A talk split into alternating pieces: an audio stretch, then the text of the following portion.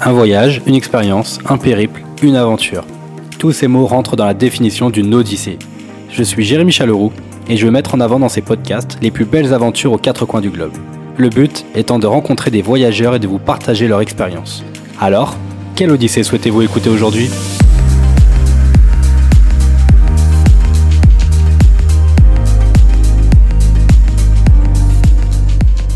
Bien, bonjour à tous et bienvenue pour un nouvel épisode de Quelle Odyssée aujourd'hui. J'espère que vous avez adoré le dernier épisode avec Thibaut, car nous quittons le territoire africain pour revenir sur les territoires américains.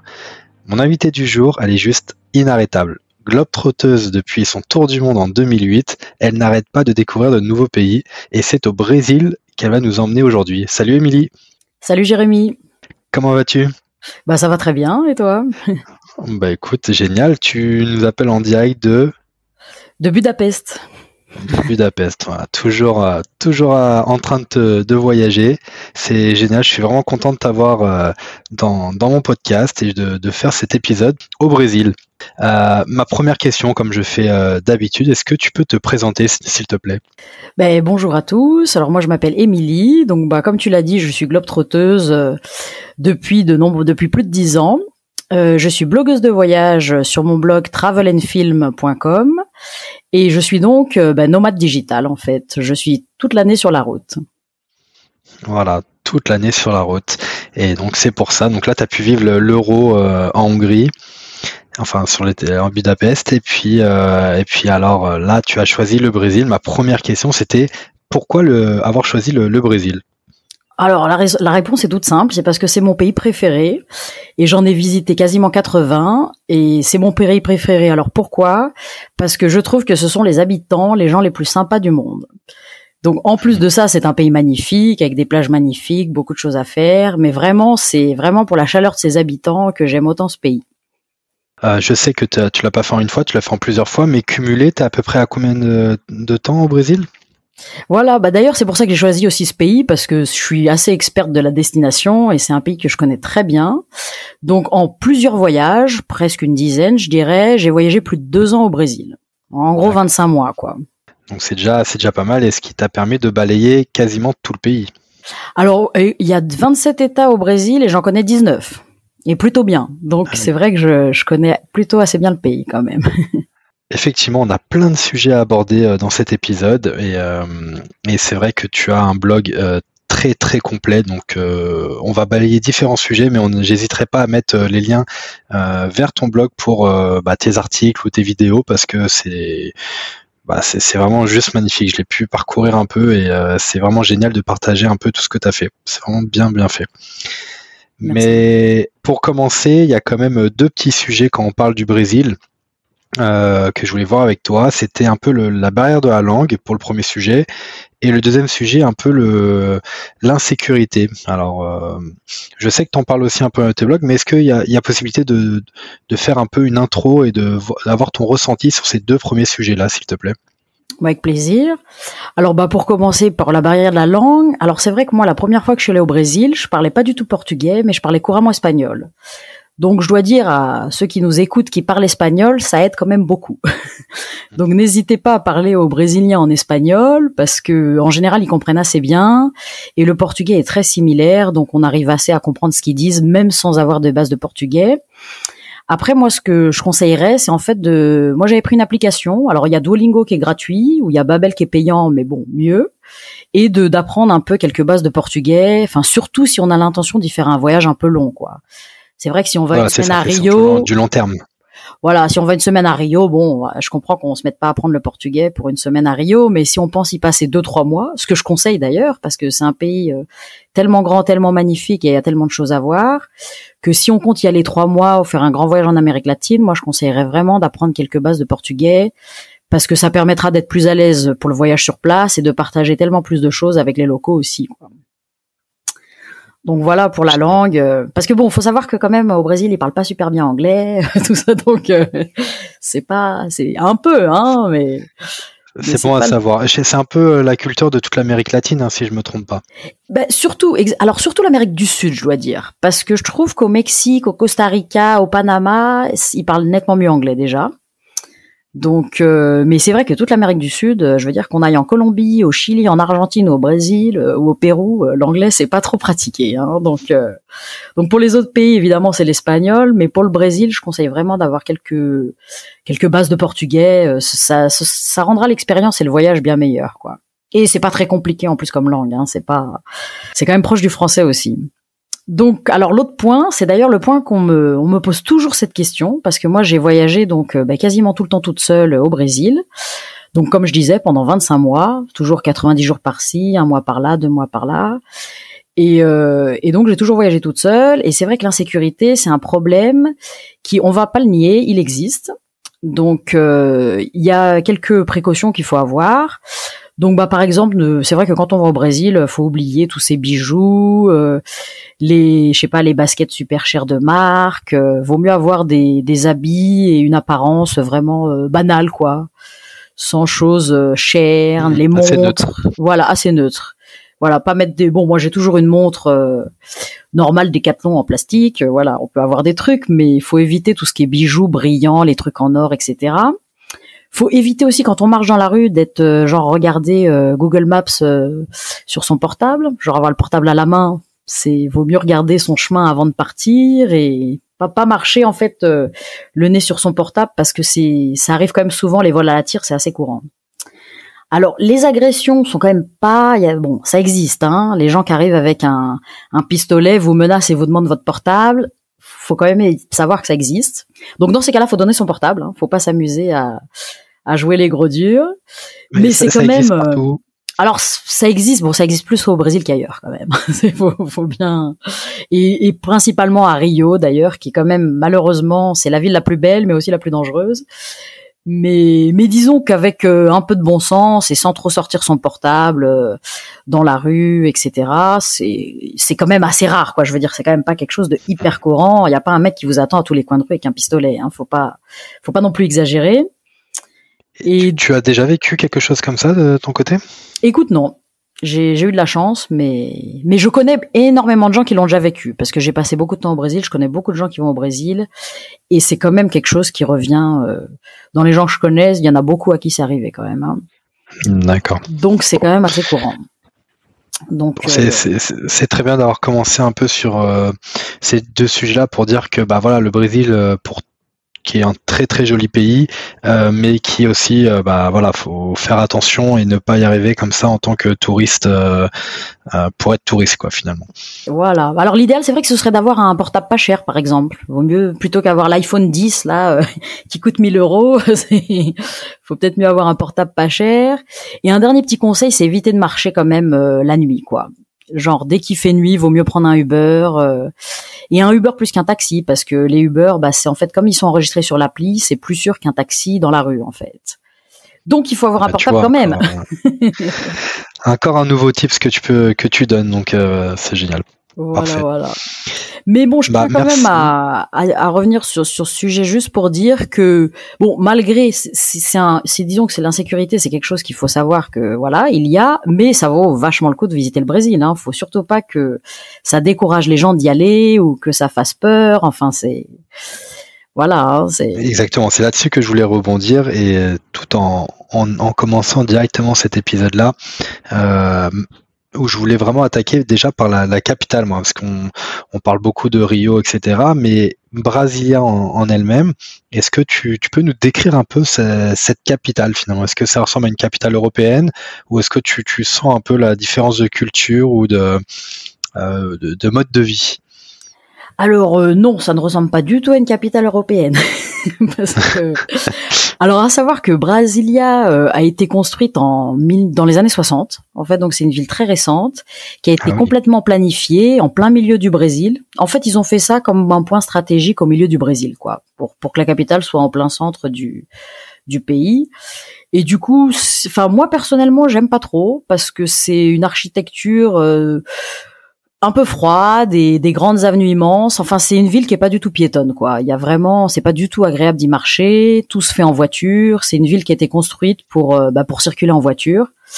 Donc, euh, alors en vélo, ça se fait quand même. Moi, j'ai fait en vélo, mais alors à pied, faut oublier, quoi, parce que tout est hyper loin, hyper grand, c'est des grandes avenues et puis bon de l'architecture euh, pas terrible quoi. Hein, c'est enfin en tout cas moi j'aime pas trop, mais bon c'est vrai que les gens qui sont fans de Oscar Niemeyer, euh, c'est c'est l'endroit idéal quoi. Qui est l'architecte de la ville, c'est ça? Voilà, qui est l'architecte de la ville, de tous les principaux bâtiments. Euh. Et puis c'est une ville qui, enfin moi je trouve qu'il y a pas beaucoup d'âme parce qu'en fait il y a que des gens qui bossent dans le gouvernement qui habitent là-bas quoi parce qu'il y a rien d'autre. Il y a que ça a été construit pour mettre le gouvernement du Brésil. Donc voilà, tout le monde qui habite à Brasilia bosse dans le gouvernement. Alors il y a quand même bon quelques musées, il y a des bons restos aussi, et c'est une ville assez sûre en comparaison par rapport à Rio de Janeiro par exemple. Mais bon, moi je conseillerais de pas trop euh, pour les touristes au Brésil de pas trop s'y attarder quoi. Il n'y a pas grand chose à faire là-bas. D'accord. Donc, bah, écoute, je te propose que euh, qu'on reparte un peu du côté de sur les bords de mer. Euh, et j'ai pas envie d'attaquer Rio tout de suite. Je voudrais te poser déjà la question sur Sao Paulo. Est-ce que tu as, une petite expérience, une, une, description un peu de cette, cette grande ville? Alors Sao Paulo, bah, au premier abord, j'avais pas trop aimé non plus parce que c'est pas une ville très belle d'un point de vue esthétique, on va dire. Mais en fait, quand j'y suis retournée, en prenant un peu le temps, il y a énormément de musées intéressants, il y a beaucoup de restaurants euh, très bons. Savoir parce que São Paulo, c'est une ville très cosmopolite. À savoir, c'est aussi la plus grande ville d'Amérique du Sud. Donc, euh, si vous aimez pas les grandes villes, c'est spécial. En plus, il n'y a pas la mer. En, densité? En densité, ouais, ouais, en nombre d'habitants. En nombre d'habitants, en tout cas, sûr, c'est la, la ville la plus peuplée d'Amérique du Sud. Et je crois que c'est la deuxième d'Amérique avec euh, Mexico. Donc euh, il y a vraiment beaucoup de monde. C'est alors pareil, point de point de vue sécurité, il y a des endroits où il y a des quartiers où il faut pas s'y balader. Mais sinon, ça va. Et c'est, en tout cas, c'est une ville très intéressante où on trouve de tout, en fait. Moi, c'est ça que j'ai beaucoup aimé à São Paulo. Donc, on trouve des restos de, de tous les coins du monde. Et moi, ce que j'adore aussi, c'est que je danse la salsa et la bachata et on trouve ça à São Paulo, qui est un truc, bon, alors, c'est un truc pas du tout brésilien, hein, mais, bon. Disons que peu importe ce qu'on aime et ce qu'on fait, on trouve euh, tout ce qu'on veut à São Paulo, quoi. Si on veut manger des bons sushis, danser la salsa, euh, il y a, y a tout ce qu'on veut, quoi. Et en fait, ce qu'il faut savoir, c'est que São Paulo, c'est aussi bien une ville, mais c'est aussi le nom de l'État. Donc, São Paulo, la ville, par exemple, n'est pas au bord de la mer, mais l'État a des plages, euh, des très belles plages, comme Ilhabela ou Batuba, qui sont donc au bord de la mer et qui valent le coup d'être visitées aussi. D'accord. Oui, effectivement. Mais tu dis, tu dis que São Paulo n'est pas, enfin, il est quand même sur le littoral. Après, effectivement, il y a quelques kilomètres euh, qui séparent des plages. Euh, voilà. Mais, euh, mais es quand même plutôt en, par rapport à Brasilia, tu es quand même en bord de mer. Ah oui, oui, c'est sûr. Oui, oui. Bah disons que voilà, São Paulo l'État est en bord de mer, la ville elle-même est quand même à une centaine de bornes, je crois. Mais c'est c'est pas loin, oui, oui, tout à fait. D'ailleurs, les, les gens de la ville vont passer le week-end à Ubatuba, Ilhabela et, et ces jolies plages qu'il y a, quoi. Eh ben écoute, allez, euh, je sais que tu as envie de parler de, de Rio, donc vas-y, je t'écoute. La plus belle ville que tu que tu trouves? Ah bah pour moi voilà Rio de Janeiro c'est vraiment un paradis sur terre. Moi je trouve c'est carrément la plus belle ville du monde. Donc euh, ah je suis quand même de Paris hein donc euh, on peut quand même euh, faire une comparaison. Et en fait ce qui est absolument incroyable à Rio de Janeiro c'est que c'est donc c'est une grande ville mais alors tous les gens qui n'aiment pas les grandes villes adorent quand même Rio de Janeiro parce que c'est une grande ville avec un énorme parc national en plein milieu. D'ailleurs je crois que c'est même la ville avec le plus Enfin, c'est la seule, la ville au monde avec le plus grand parc national euh, au milieu de la ville. Les plages, le parc national, les pics rocheux. Enfin, tout ça fait. Euh, je pense que vous avez déjà vu des photos euh, de Rio de Janeiro. C'est le, parc national où il y a le Christ Rédempteur, non? Exactement. Ouais, c'est le parc national de Tijuca et le Christ Rédempteur en fait partie. Et derrière, il y a plein de, de montagnes. Et, en fait, c'est ça qui est, enfin, des montagnes, des, des collines plutôt. Je, Disons que c'est ça qui est incroyable à Rio de Janeiro, c'est qu'on peut vraiment tout faire, et notamment de la randonnée. C'est quand même pas hyper courant de trouver une ville où on peut faire des randonnées de toute la journée, euh, en plein milieu de la nature, et on est en même temps en plein milieu de la ville, quoi. C'est ça qui est assez incroyable. Bah d'ailleurs, on peut montrer, on peut monter au Christ Rédempteur à pied, par exemple. Mais j'ai fait plusieurs randonnées comme Pedra Bonita, Pedra da Gavea, euh, Pedra do Telegrafo. Tout ça sont des pierres en fait qui sont euh, bah, au milieu de parcs national où il faut faire de la randonnée pendant. Alors ça va de 1 heure à 6 heures et, et des fois il faut y aller avec guide, des fois sans guide, mais bon c'est ça qui est, ce qui est sublime à Rio, c'est qu'on peut faire de la randonnée, on peut profiter de la plage, on peut profiter de la culture, il y a beaucoup de ciné, de musées. on peut faire la fête. C'est ça. C'est exactement. Voilà, je voulais rebondir là-dessus. Enfin, toi qui euh, Rio, pour moi, c'est quand même. Euh, alors, peut-être il y a le stade Maracana qui est le quand même mythique comme stade, euh, mais tu as les plages de Copacabana. Si je me trompe pas, tu as fait les Jeux de Rio. Exactement. Alors c'est vrai que Rio, j'y suis allée faire du tourisme normalement toute seule, enfin je veux dire euh, sans événement, mais j'y suis allée aussi pour tous les plus grands événements, mais de la dernière décennie en fait, parce que j'étais à la Coupe du Monde en 2014, j'étais dans le dans le Maracana pour voir France-Allemagne en quart de finale d'ailleurs, ah, donc ça c'était incroyable, et j'étais aussi dans le Maracana pour voir eh ben, les cérémonies d'ouverture et de clôture des Jeux Olympiques. Donc euh, et j'y étais à la Copa América, tiens, en 2019 aussi où j'ai vu le Brésil gagner la Copa América, donc qui est la Coupe de football d'Amérique du Sud. Mais je conseillerais aussi euh, à ceux qui nous écoutent, parce qu'on peut aussi visiter le Maracana euh, avec en payant un ticket et faire un tour en fait. Hein. Il y, a, y a un hmm. musée du football dedans et, et on peut visiter le stade parce que c'est vrai que c'est un stade vraiment mythique quoi. Donc c'est ça. Euh, évidemment, si on peut y aller voir un match de foot, c'est mieux, mais mais bon, ça vaut le coup d'être visité. Tu as fait le carnaval? Voilà, alors j'y suis aussi pour le carnaval. Alors ça c'est ah bah pour moi c'est le meilleur carnaval du monde. Donc à savoir que j'ai quand même fait les trois plus grands du Brésil, donc celui de Rio de Janeiro, le deuxième plus grand c'est Salvador de Bahia et le troisième c'est Recife et Olinda. Donc euh, mais Rio de Janeiro pour moi c'est mon préféré parce qu'en fait les gens en fait en fait à Rio de Janeiro c'est le carnaval toute l'année presque. Donc, euh, faut savoir ça. Les gens ont vraiment dans dans la peau le fait de se déguiser, de d'être heureux, de jouer la musique, euh, des percussions dans la rue. Donc ça, c'est quelque chose qui est très courant euh, toute l'année en fin de compte. Donc, euh, et le carnaval, c'est vrai que c'est en février, mais ça commence dès dès après le jour de l'an en fait. Il y a toujours de la musique tous les jours, quoi. Ça ça danse et, et en termes de euh, de, de, de, mentalité. Les gens, ils sont tout le temps souriants, ils sont tout le temps avenants. C'est toujours, Exactement. toujours, c'est toujours le, comme ça. Le bonheur, quoi. Ah, c'est toujours le bonheur. Ouais, c'est pour moi je trouve en fait, c'est ça que j'admire chez les Brésiliens, bien qu'il y ait beaucoup de pauvreté, de problèmes, etc. Et, et malgré même la crise du Covid, puisque j'y étais là-bas à ce moment-là aussi, et eh ben euh, les gens sont toujours heureux, toujours souriants, quoi qu'il arrive. c'est donc c'est ah, c'est ça que j'aime le plus au Brésil en fait parce que euh, bon c'est tout le Brésil mais à Rio encore plus je trouve. C'est les gens sont toujours heureux, toujours souriants, toujours sympas, toujours prêts à vous aider aussi. C'est vrai que c'est hyper courant que je demande un renseignement puis les gens me disent ah bah tiens je vais par là-bas je te dépose. Enfin c'est c'est vraiment des gens très très très sympas, euh, toujours prêts à aider les autres et donc c'est c'est ça qui est vraiment agréable quoi. Écoute, on, a quand même balayé déjà des, plein de sujets sur les grandes villes. Maintenant, je voudrais bien qu'on s'écarte un peu et qu'on aille voir d'autres endroits. Euh, si je devais euh, découvrir le Brésil, où est-ce que, tu me conseillerais d'aller en premier? Alors bien sûr Rio de Janeiro, mais, bon en deuxième donc je conseillerais d'aller dans le nord-est qui en Alors, fait le nord-est. Euh, voilà, donc on dit le nord-est parce que ça veut dire nord-est en fait en, en portugais. Donc c'est le nord-est du Brésil. Donc qui comprend plusieurs États sur la côte nord-est, donc de l'État du Maranhão à l'État de Bahia, un peu plus au sud. Donc sur la côte principalement, mais bon les États sont grands, donc c'est la côte mais aussi l'intérieur quoi. Et ça c'est vraiment mon endroit bah, préféré après Rio en tout cas. Euh, où j'y suis allé plusieurs fois à plusieurs endroits et c'est vraiment euh, sublime. Tu as des petites anecdotes là, comme ça, euh, quelques spots à nous proposer? Ah oui, bien sûr, ouais. Alors je pourrais commencer par, euh, alors l'endroit le plus beau que j'ai vu, ah, franchement un des endroits les plus beaux que j'ai vu dans ma vie, naturel, je dirais les Lençóis Maranhenses, donc qui sont dans l'état du Maranhão, assez au nord.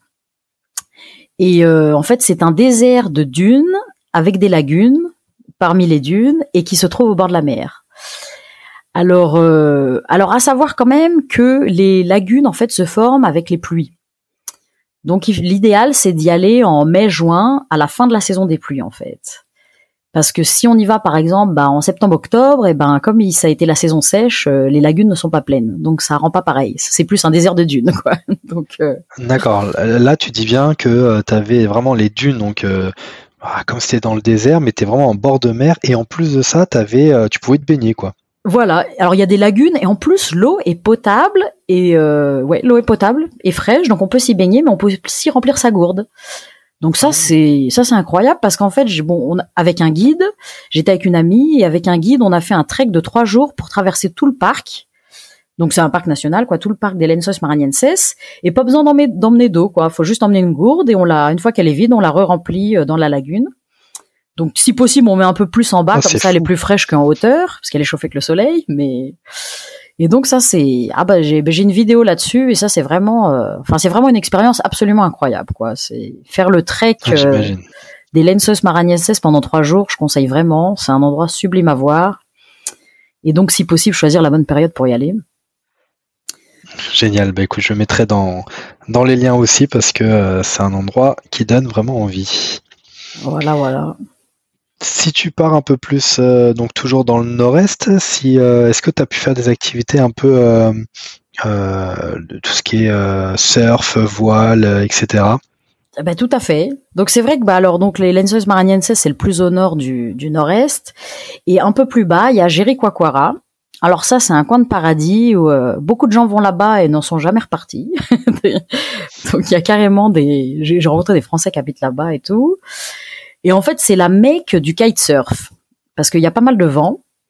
Donc, euh, ben donc du coup, j'en ai profité. Comme j'étais là-bas, je me dis bah tiens, je vais apprendre à faire du kitesurf. J'en avais jamais fait de ma vie, donc euh, j'ai pris des cours là-bas. Et j'ai aussi appris à faire de la planche à voile. Comme n'est-ce pas, hein, il y a du vent. Donc c'est pareil, il y a un peu des saisons, mais bon, pour euh, pour débuter de toute façon, euh, c'est il y a pas besoin qu'il y ait trop trop de vent non plus, donc euh, c'est pas plus mal. Et donc ça c'est un spot Jericoacoara, donc parfait pour le kite, la pratique du kitesurf, de la planche à voile, mais aussi la fête, mais aussi en fait c'est un endroit avec une énergie particulière, une ambiance, parce qu'il faut savoir que c'est un endroit complètement retiré en fait. On, on y arrive en 4x4 pendant 45 minutes dans les dunes. Donc il n'y a pas de route ah qui arrive à Jericoacoara. Donc c'est assez isolé. Faut être quand même motivé pour y aller, mais mais ça vaut enfin ça vaut vraiment le coup quoi. Il y a vraiment euh, un coin de paradis du bout du monde quoi. Où on est un peu isolé entre les dunes et la mer quoi, on va dire. Donc euh, voilà. Je, je, vois ça en, direct effectivement. T'as as, le verre partout et pour aller à Jericho Oula, Jericoacoara, euh, bah, c'est du désert, quoi. Il faut que tu traverses un, parc national d'ailleurs. Exactement, exactement. Donc, euh, qui ne peut se faire qu'en 4x4. Hein. Ah, il y en a qui veulent, ouais. Enfin, beaucoup de sable en tout cas. À tes risques et périls. Voilà. Et d'ailleurs, la ville, en fait, toutes les rues, c'est que du sable. Il n'y a pas de, il y a pas de goudron ni rien. C'est on marche euh, les pieds dans le sable euh, tout le temps. Ah d'ailleurs, il y en a qui n'ont pas de chaussures. Ah ouais, non, mais c'est, c'est vraiment un spot à faire finalement. Hein. Ah, c'est, c'est vraiment un spot à faire. Pas finalement, pas seulement pour, le, euh, pour l'activité sportive, mais aussi pour le, bah, se rendre compte comment ah c'est d'avoir une sorte de, de ville un peu dans, pas dans le désert, mais quasiment quoi, en bord de mer comme ça, mais avec que du sable partout. Ah oui, non, c'est pas du. Alors c'est vrai que c'est vraiment un spot où les gens qui font du kitesurf et de la planche à voile vont, mais pas que. Hein. Il y a plein de gens qui vont juste faire la fête et ils font un tour de 4x4 dans les dunes. Il y a plein de d'excursion en fait pour connaître les mmh. environs et et non non ça vaut le coup pour absolument tout le monde. D'ailleurs moi j'y suis allé trois fois donc euh, même avant de pratiquer ces sports là quoi. tu t'as parlé beaucoup de l'état de, de Bahia. Est-ce que tu peux euh, tu as, bien aimé aussi cet état-là? Enfin, Est-ce que tu peux nous en parler un peu? Alors euh, Bahia ouais c'est moi je trouve c'est un état vraiment alors à savoir que c'est un un des plus grands états de du Brésil alors c'est pas le plus grand parce que l'Amazon c'est plus grand, mais c'est plus grand que la France, Bahia. Donc pour donner un peu une idée quoi, parce que ah oui. c'est vrai que la France déjà on trouve ça grand, mais juste l'état de Bahia au Brésil est plus grand que la France. Et en fait j'adore cet état parce qu'il y a tout. Alors déjà il y a Salvador de Bahia qui est une très jolie ville. En fait c'était la première capitale du Brésil.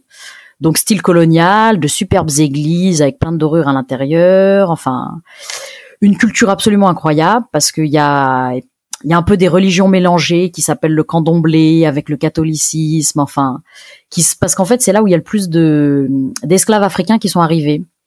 Donc il y a un peu les religions africaines, catholiques, tout ça mélangé. C'est très intéressant. C'est aussi le deux, enfin pour moi le deuxième meilleur carnaval du Brésil.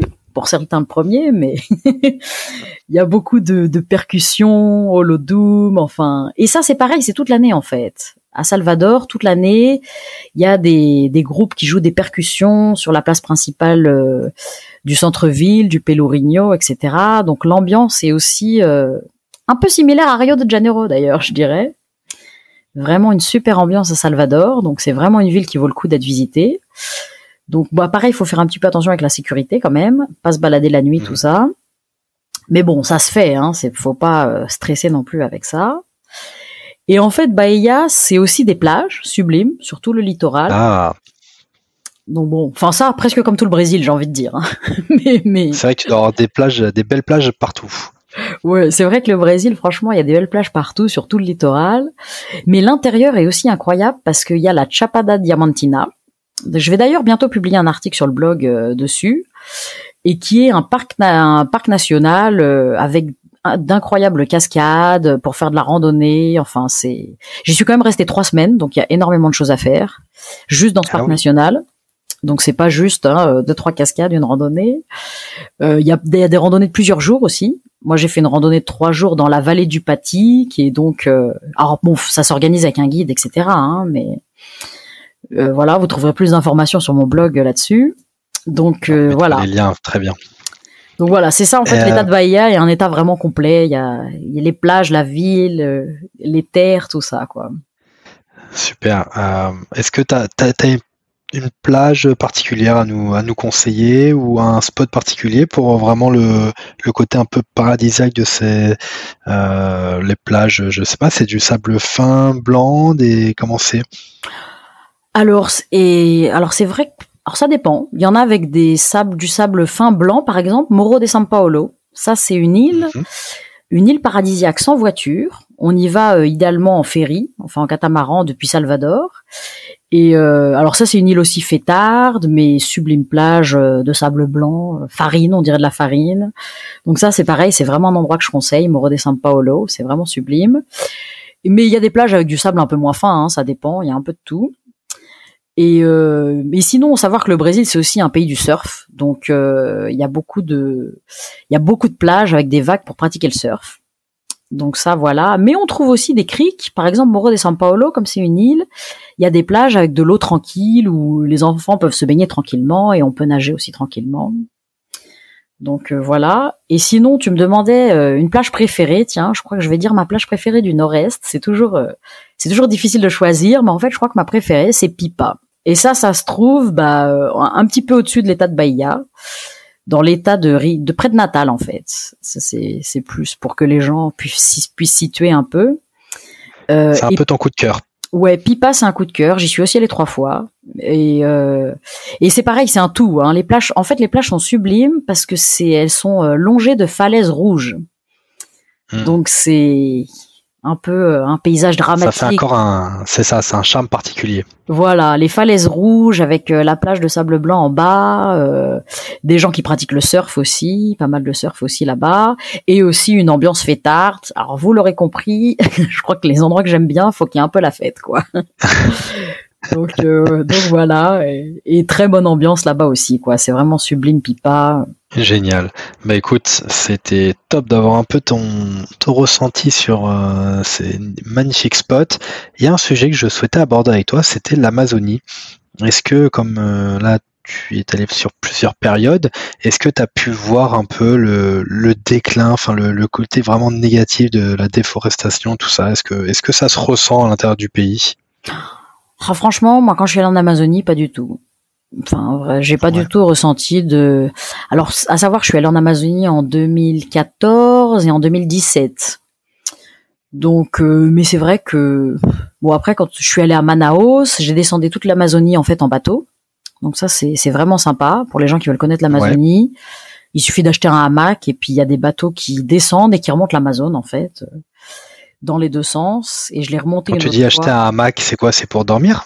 Oui, c'est pour dormir, ouais parce que euh, descendre l'Amazon de Manaus à Belém, ça prend quatre jours quand même. Donc euh. d'accord, et tu prends ton hamac. Donc bon, ça, ça coûte pas cher, hein, ils en vendent avant de monter dans le bateau. Donc on achète un hamac et on l'accroche et puis euh, et voilà quoi. J'ai descendu l'Amazonie comme, ça. ça. Ah ça c'est et franchement c'est une super expérience parce qu'en plus on est tous ensemble. Tout le monde a les hamacs en randonnion les uns à côté des autres.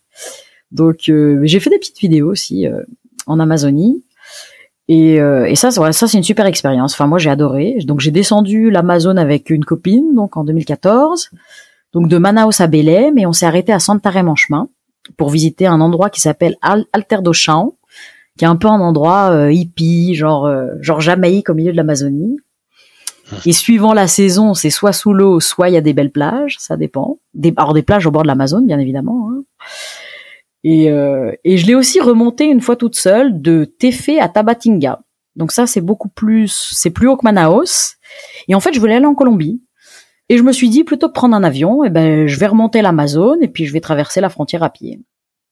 Ah, c'est ce qui est possible alors. Tu peux remonter l'Amazon jusqu'à un certain point et tu finis à pied pour aller atteindre la, frontière colombienne. Exactement. Donc c'est Tabatinga, c'est le nom de la ville au Brésil. En fait, on appelle ça la triple frontière parce que c'est le Brésil, le Pérou et la Colombie.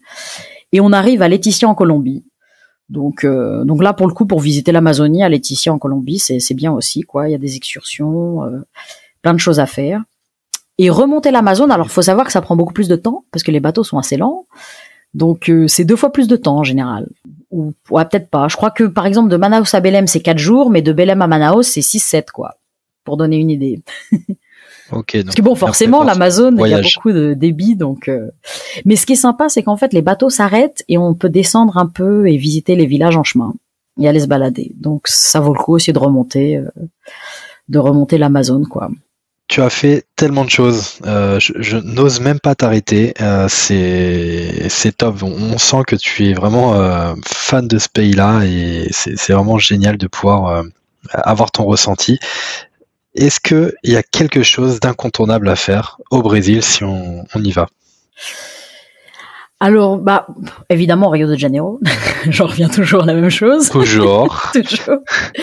Et c'est vrai que si on peut y aller, voilà, c'est ça. C'est vrai que si on visite qu'un seul endroit au Brésil, moi je dirais. Et en fait, je voudrais euh, revenir euh, un petit peu bah, sur Rio. Il n'y a pas que la ville, en fait. Moi, la première fois que j'ai visité le Brésil, en fait, j'ai fait que Rio de Janeiro, mais l'État. Donc, je suis restée deux semaines dans la ville et j'ai fait deux semaines l'État. Donc, je suis allée à Buzios, à Rayal do Cabo, à, à Paraty, à Ilha Grande, qui sont en fait des endroits qui sont à euh, maximum 3 heures, 3 4 heures de Rio de Janeiro, donc capitale, parce que c'est comme São Paulo, Rio de Janeiro, c'est la ville, mais c'est aussi l'État.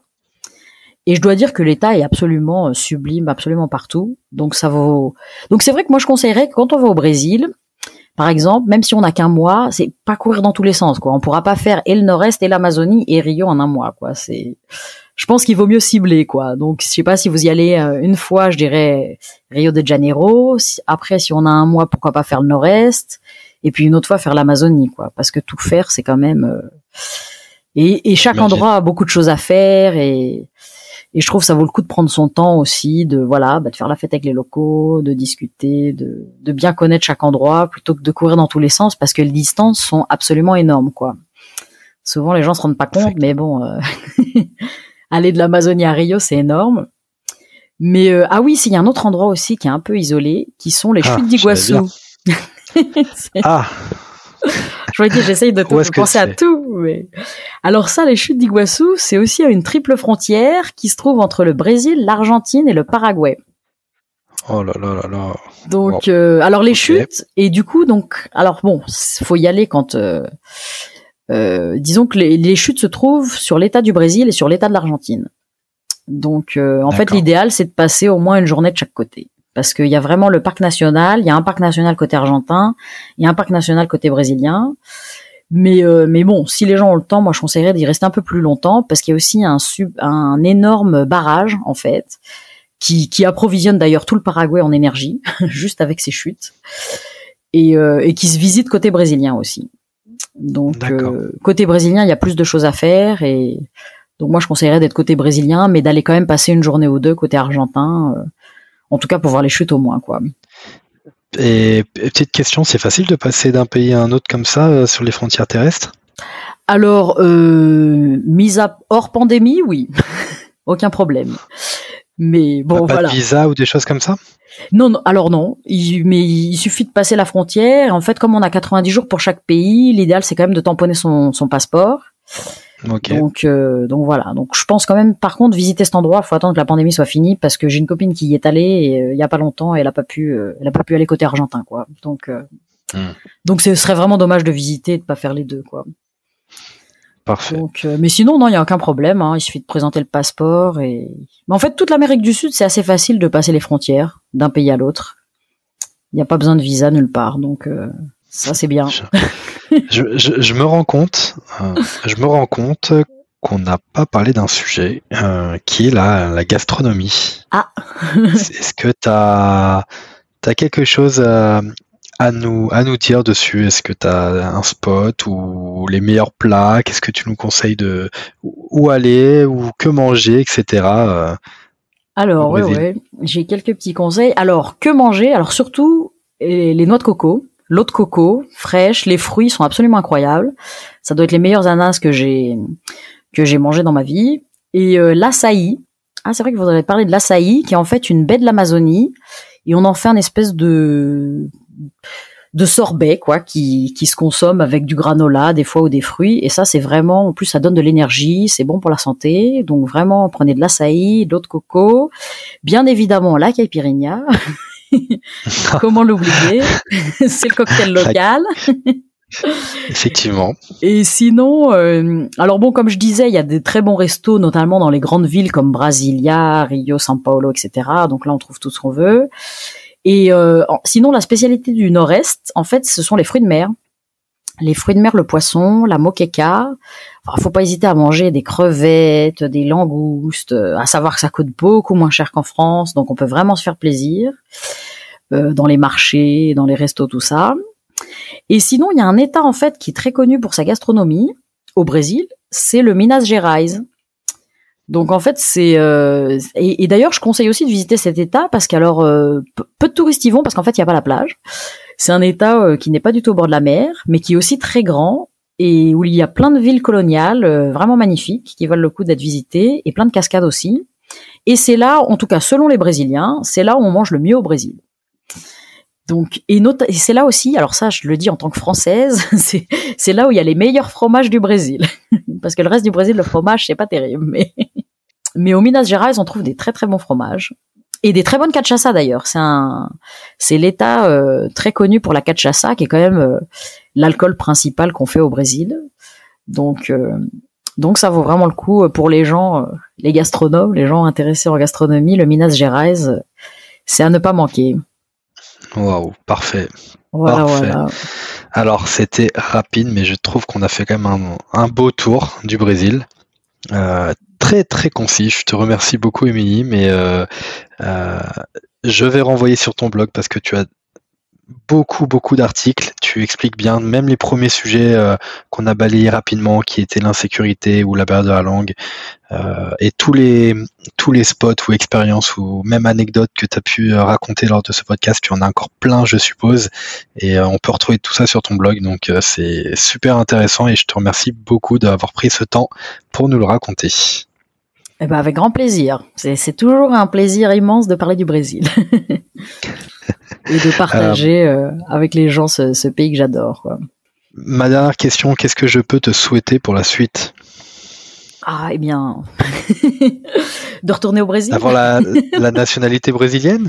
Ah ben, eh, eh ben franchement, je vais y penser, hein, parce que c'est vrai que ça pose toujours des problèmes un peu de rester là-bas, parce qu'on peut y rester que 90 jours, donc c'est quand même important à savoir. Et, et normalement, il faut sortir du pays et revenir 90 jours plus tard mais comme comme la zone Schengen en fait, c'est hmm, le question de la question de réciprocité. Donc c'est vrai que moi je je me débrouille toujours. C'est pour ça que bon, je connais bien l'Amérique du Sud aussi. En général, je vais au Brésil, je visite un autre pays et je reviens au Brésil. donc euh, je fais toujours un peu ça. Donc euh, peut-être qu'un de ces quatre, euh, je serai brésilienne. Eh ben, écoute, tu tu nous tiendras au courant en tout cas, mais pourquoi pas? Pourquoi pas?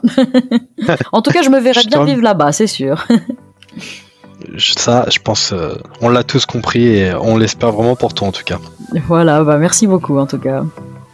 Merci beaucoup Émilie, c'était super. Je te souhaite une très bonne continuation, plein de nouveaux pays et puis euh, je te dis à, très très bientôt alors. Ah bah, merci beaucoup. Hein. À très bientôt à tous. Salut Emilie, au revoir.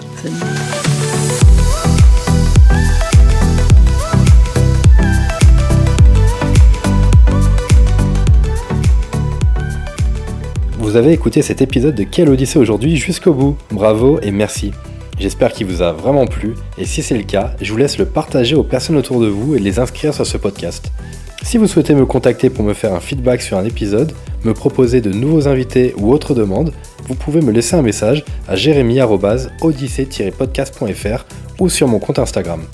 Encore un grand merci de m'avoir écouté et je vous dis à très bientôt pour une prochaine Odyssée.